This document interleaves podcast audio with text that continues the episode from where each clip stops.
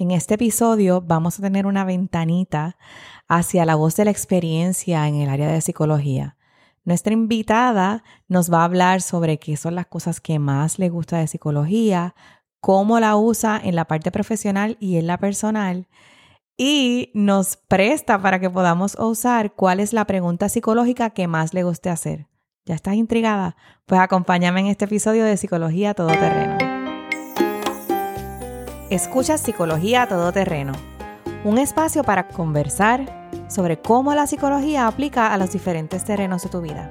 Soy la doctora Nidia Capas y quiero compartir en cada episodio un poco de la magia que puede traer la psicología a tu salud y a tu vida. Más de 15 años de experiencia como psicóloga clínica, profesora y líder de un fabuloso equipo de psicólogas me han enseñado que la mejor psicología es la que podemos usar todos los días, la que llega a todo terreno. Acompáñame.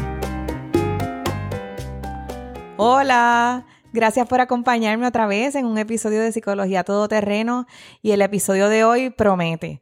Tenemos a una invitada que está bien conectada a mi corazón y a mi genética, porque hoy entrevisto a la doctora Nidia Ortiz, psicóloga, líder y mi mamá.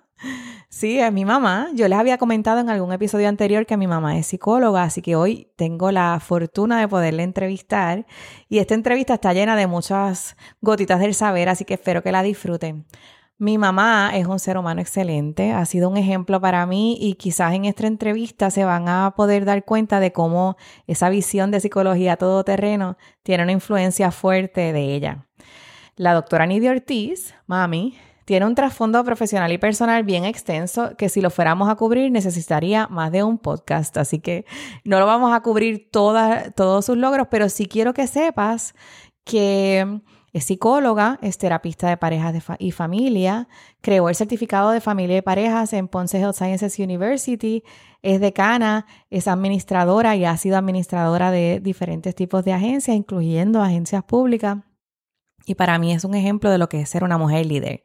Quien la conoce sabe su calidad como ser humano y como profesional y creo que eso se refleja en esta entrevista. Así que gracias por estar con nosotros, doctora. Muchas gracias por la invitación. Estoy bien contenta de estar aquí en este proyecto tan hermoso. Yo también, gracias. Pues pensé que podemos empezar con una pregunta general sobre psicología y así que la idea es eh, preguntarte ¿qué, qué, qué fue lo que le interesó de psicología, por qué empezó esa carrera de psicología. Pues mira, este, yo he pensado un poco sobre eso, de qué realmente fue lo que me motivó y como que lo asocio un poquito después, no fue en el proceso, ¿verdad? Fue como tiempo después, con que yo vi en mi familia, este, había una abuela que tenía unas conductas extrañas y cada cierto tiempo se ponía como malita. Era la, mamá de mi abuelo, así que era mi bisabuela. Y entonces, pues yo quería como, como, como quererla y ayudarla y eso. Y creo que por ahí empezó la cosa. Así que yo empecé a estudiar psicología cuando casi nadie estudiaba psicología. Este, en, el, en los años, bueno, yo me gradué en el 68 de high school y empecé en la universidad y ya en el 71 tenía mi bachillerato. Así que, este, y, y la gente le decía, pero ¿de dónde salió? Tú sabes esa idea. Porque en esos tiempos, interesantemente, se pensaba que no se pensaba en el psicólogo como en una profesión este, importante o valiosa o, que fuera este, ser útil para propósitos de ganarse la vida. Así que, pues ya tú sabes, los comentarios, te vas a morir de hambre, todas esas cosas que suelen decir a veces cuando alguien va a estudiar psicología. Pero bueno, eh, ¿qué, me, ¿qué me gusta a mí de la psicología, del estudio del comportamiento humano? Este, tengo que decir que pues que todo, porque es que el ser humano es como tan tan especial, tan, tan importante. Pero quizás si, fuera a, si yo fuera a describir algo en específico que me, que me gusta más, es el, el, que hayamos, el que nos haya enseñado a ser empáticos, a, a tratar de entender a la gente, a mejorar las relaciones entre las personas.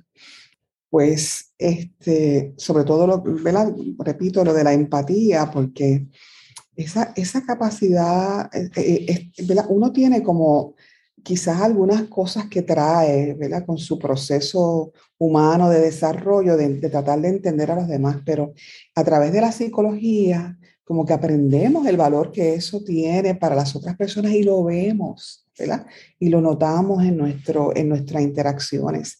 Y claro, siempre que hay que sea de, una manera genuina y, con un verdadero interés en lo que la otra persona está presentando, es, es, como, tiene un impacto tan importante. Y no lo digo solamente porque yo lo, cuando yo trato de ser empática, sino cuando otras personas son empáticas conmigo.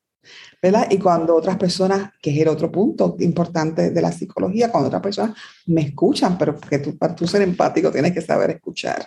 Así que ese, esa escucha, esa capacidad de, de, de, silenciarse uno, ¿verdad? Para escuchar a la otra persona y tratar de hacerlo eh, desde, desde la experiencia de él y no desde la experiencia tuya, es como, es como milagroso, ¿verdad? Es como, es como una, una experiencia rica tanto para el que, el que recibe como para el que ¿verdad? ofrece esa oportunidad a otras personas. Así que si lo resumo en, en dos cosas, pues te diría que, que esta, esta ampliación de la capacidad de escuchar y de ponerse en el lugar de otras personas a través de lo que llamamos empatía. Me encanta eso, me encanta. Y me gusta mucho también esa, esa perspectiva más amplia, ¿verdad? De que es lo más que le gusta a uno de psicología, que es algo que no hay que usar nada más como psicólogos o psicólogas clínicas, sino que es algo que uno puede usar en el, en el día a día. Em, y parte de los propósitos de este programa, uno de ellos es que no, no nos limitemos a hablar de asuntos psicológicos solamente cuando estamos hablando de enfermedad mental. Así que eso que estás hablando, pues es uno de los ejemplos bien buenos de, de, cómo uno puede usar psicología en el día a día y de que son esas cosas que a muchos de nosotros que entramos en este campo nos gusta de la, de la profesión. Así que ese es excelente ejemplo. Claro, definitivo. Yo estoy totalmente de acuerdo con, con eso, con, con, que, con que miremos eh, más hacia, hacia lo que tenemos, no hacia lo que nos falta, ¿verdad? Y hacia las posibilidades que como seres humanos tenemos, independientemente de que seamos o no psicólogos o psicólogas o estudiantes o, o lo que sea, somos seres humanos y nos beneficiamos de, de, de, poder eh, utilizar estas herramientas eh, para la vida diaria. Así que por ahí va la cosa. Súper. Y hablando de herramientas, ¿hay alguna técnica o herramienta que, que, te ha gustado más a través de los años usar en, en terapia? Ajá, pues bueno, aparte de lo que ya dije sobre, sobre eh, escuchar y sobre empatía, que como en, terapia como que entonces se duplica, porque tú estás en un rol que va precisamente a hacer eso.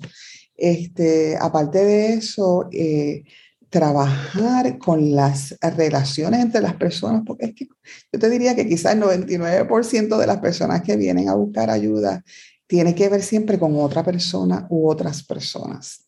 Así que el uno poder entender esos procesos interpersonales y dónde se dan los tranques en las relaciones y cómo entonces uno un poco facilitar, a veces mayor, desde mi estilo, ¿verdad? Desde una visión nuevamente más eh, eh, resaltando esas excepciones a los problemas, resaltando esa, eh, eh, esos modos en que hemos funcionado, porque cuando estamos en una relación con una persona generalmente, bueno, fuera de la familia que nos viene dada, ¿verdad? Y también eso es otro, otra de mis áreas de interés, ¿verdad? Que es la familia, pero fuera de, de la familia que nos viene dada, cuando nos relacionamos con otras personas lo hacemos de manera voluntaria y lo hacemos porque hubo algo que nos que nos ayude a empatarnos con esas personas. Entonces por ahí reconectar con esos momentos en que, en que las personas este, han tenido buenas relaciones y tratar de, de rescatar esas, esas experiencias y de, y de, y de, y de, facilitar el que, el que la gente se, se conecte, se reconecte, se apoye, se perdone, se, este, se ve a sí mismo como humano, reconozca que está pasando a través de procesos normalizar a veces algunas cosas que no son tan malas como parecen, etc. Todo esto que tiene que ver con la gente eh, relacionándose con gente, para mí es fascinante porque eso es la vida, ¿verdad? Uno, unos y otros relacionándonos de la mejor manera. Exacto, y, y, la escucho hablando y me viene a la mente ahora todos los retos que hemos tenido interpersonales y como familia, eh, con, con, el asunto de la pandemia y del COVID, de todos los cambios que esto ha hecho en nuestras rutinas y en nuestras relaciones. Así que no sé si me pregunto si, si hay algo, alguna de las cosas que desde su expertise en terapia de familia pudiéramos empezar a hacer como con nuestros familiares o para, para hacer eso mismo que está hablando, para reconectar. Sí, mira, este, ha habido eh, disloques, ha habido eh, desconexiones, ha habido quizás un poco más de, eh, de intensidad en, en, los problemas familiares, ¿verdad? Por el encierro. Pero yo creo que también han ocurrido cosas buenas. Yo tengo una manía de conectar con las cosas buenas, así que, y, y, este, así que pienso que también si ganamos algo durante la pandemia, debemos mantenerlo. Por ejemplo, el, el tú estar, o sea, uno no está, eh, generalmente uno no está tanto tiempo junto ni con su pareja ni con su familia como lo estuvimos durante la pandemia, ¿verdad? Así que quizás fue un momento de, de darnos cuenta de cosas que no nos habíamos dado cuenta o de hacer actividades que no estábamos haciendo. Ejemplo, yo no sé desde cuándo en mi vida yo no hacía rompecabezas a mí me encanta el rompecabezas y fue una actividad que, que, que, pude este, llevar a cabo y que aunque mi pareja no se involucraba tanto, eran como mis espacios ahí como de, porque mi esposo y yo estamos solos ya, ¿verdad? Ya los, ya los hijos se fueron, pero, pero este era como mi espacio ahí conmigo misma.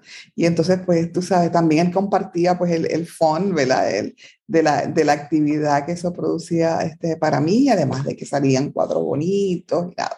Así que, para darte un ejemplo. Pero también este, uno se da cuenta de que, fíjate, uno puede convivir con otras personas durante este tiempo de encierro y, y, llevar una vida buena y, qué bueno que los tenemos y que, y, tú sabes, compartir este, más de cerca y con, con más, ¿verdad? Más presencia, ¿verdad? Durante ese tiempo. Retos, muchos, ¿verdad? Sobre todo para los niños que tuviesen, que, ¿verdad? Que no, tenían, no, tienen, sobre todo los niños que no tienen hermanitos, que no tenían con quién jugar, este, sí, eso yo creo que fue un, un gran reto, el, el, lo de las escuelas, y por eso eh, insisto en la necesidad de que sea, como dicen las reglas, ¿verdad? Lo último que se cierre eh, y lo primero que se abra cuando estas cosas suceden. Así que, que sí, este, importante es que eh, haya sido bueno o no haya sido tan bueno, ¿verdad? Creo que debemos aprender de esas experiencias y, y tratar de, de, continuar mejorando nuestras relaciones, tanto interpersonales como familiares. Y si me dejas hablar de la familia, pues no termino, pero te recuerdo que la familia es como, es como, es como el principio de todo.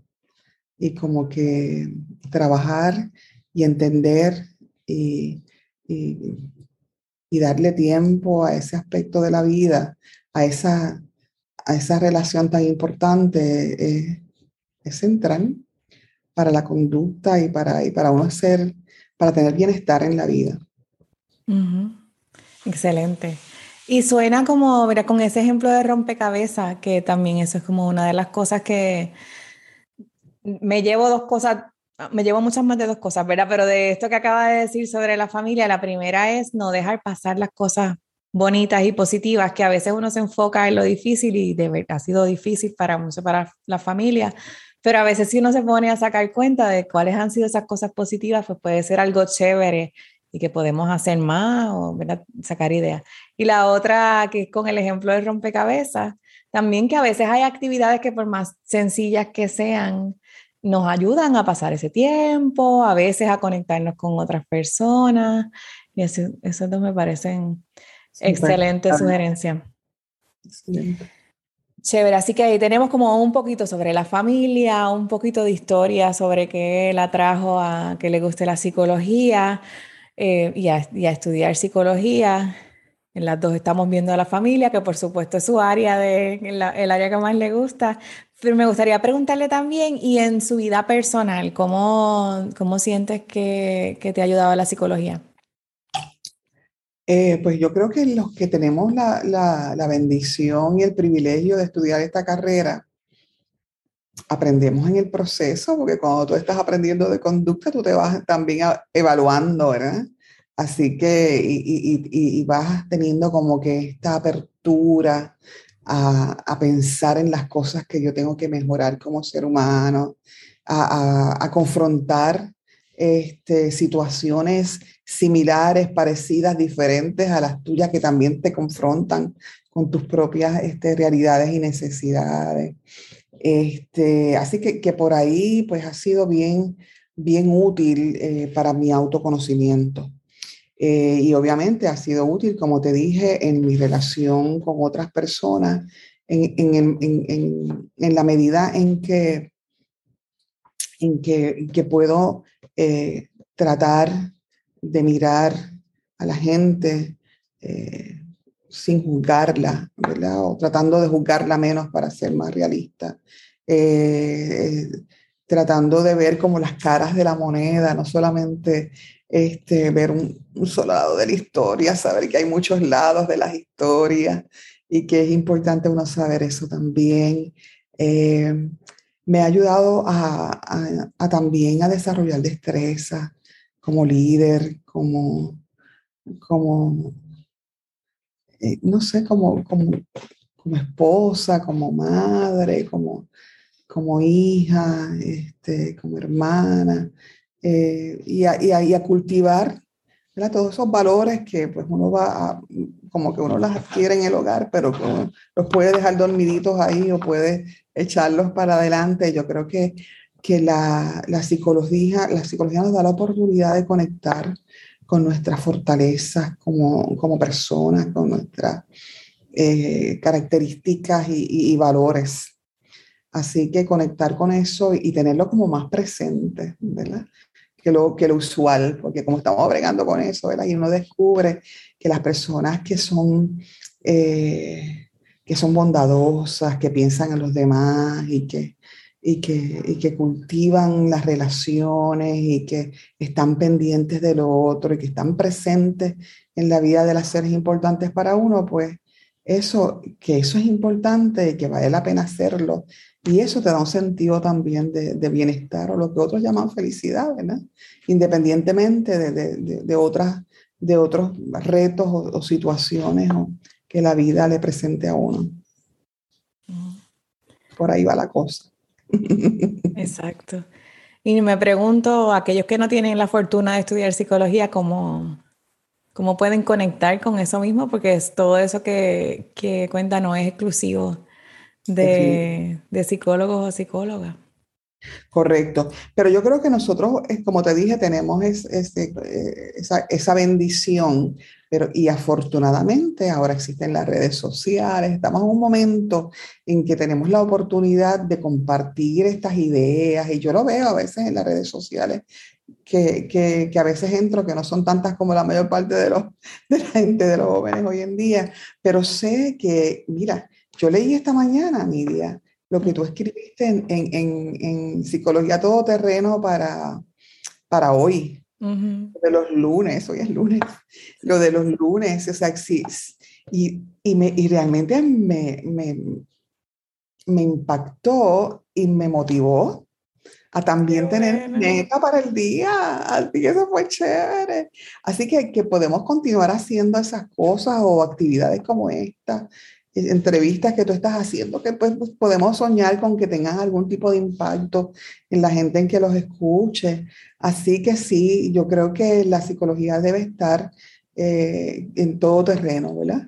Debe estar eh, disponible, o los conocimientos, ¿verdad? Que hemos adquirido a través de los años sobre la conducta humana, debe estar, eh, ¿verdad? Disponible para que la gente tenga acceso y pueda mejorar sus vidas.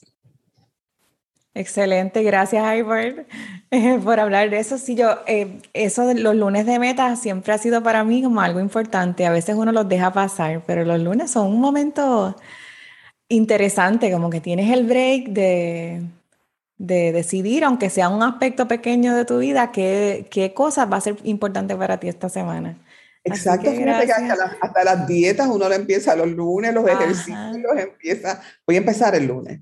Este, así que igualmente las metas, mira, voy a empezar este proyecto o voy a, a, sentarme a escribir qué quiero hacer con mi vida esta semana, qué sé yo.